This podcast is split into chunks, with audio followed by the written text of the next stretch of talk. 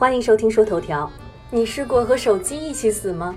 我们是不是每时每刻都沉迷于手机？这个问题的答案再清楚不过了。我们从通讯到娱乐，从导航到支付，生活的方方面面都离不开手机。要说以前出门总是怕自己忘带钱包的话，现如今可以说是出门就怕手机没电。当电量的小图标变成红色，是不是就陷入了人生中最黑暗的时刻呢？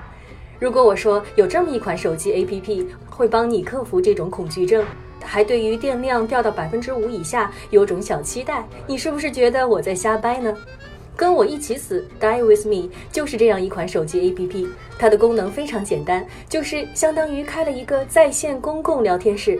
但是进入聊天室的条件非常奇特，只有当用户的手机电量掉到百分之五以下才能使用。用户可以提前下载好《跟我一起死》APP，下载的时候你不需要考虑电量的问题，只要考虑钱的问题，因为它是个收费的 APP，不过价钱不贵。美国区苹果应用商店里只要零点九九美元。下载好之后呢，就进入了漫长的等待时间。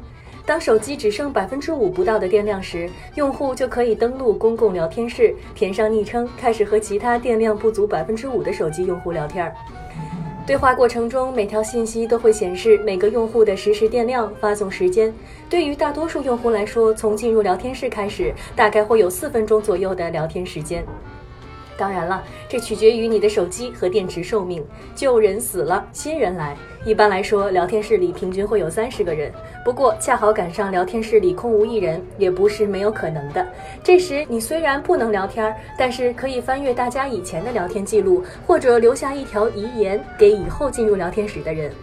当每个用户手机彻底没电的时候，一条系统信息就会出现在聊天室里，显示某某用户已经死了。你可以说《跟我一起死》是一款应用程序，也可以说它是一个艺术作品。它是由来自比利时的艺术家 Darius Deporter。David Suprinant 合作推出的创作的灵感是 Deporter 在一次出差中萌生出来的。当时他独自一人来到陌生的城市里，有好几次他都走丢了，晚上找不到回酒店的路，只是因为自己的手机没电了。当时他就觉得每个智能手机的用户一定都经历过这样的情况，在电池要死的时候，你会觉得自己的整个世界掌握在这个小设备手里，简直是命悬一线。作为一个电子类的艺术设计师，这种希望找到共鸣的感觉就成了跟我一起死的萌芽。于是他就想到，为什么不做一个 APP，让用户只能在电量极低的情况下才能使用呢？Deporter 解释说，他们想要做的就是让你在可以使用 APP 的同时，有一种提心吊胆的焦虑感。这也是为什么他们最后把标准设定在了电量百分之五。Dipter 也坦言，当时有了这个概念，其实并没有想好要做个怎样的 APP 才算有趣。后来他想到了公共聊天室这个在网络刚刚兴起时红极一时的形式。这样一来，你在电量低的时候就不是一个人在战斗了，你有来自世界各地的要死的陌生人们一起陪着你聊天。这一刻的感言和心境，只有同是天涯沦落人的他们才最懂。随着电量流逝，电池死了，你也就消失在聊天室里，和手机一起死了。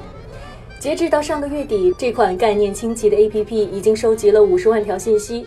Deputer 说，目前他最喜欢的一条留言是：“这个 APP 就像是人生，新人来旧人走，你忘记了他们，当你离开的那天，你也会被遗忘。”从与电子世界断联，产生这样深刻残酷的感悟，听起来也有些许的感伤。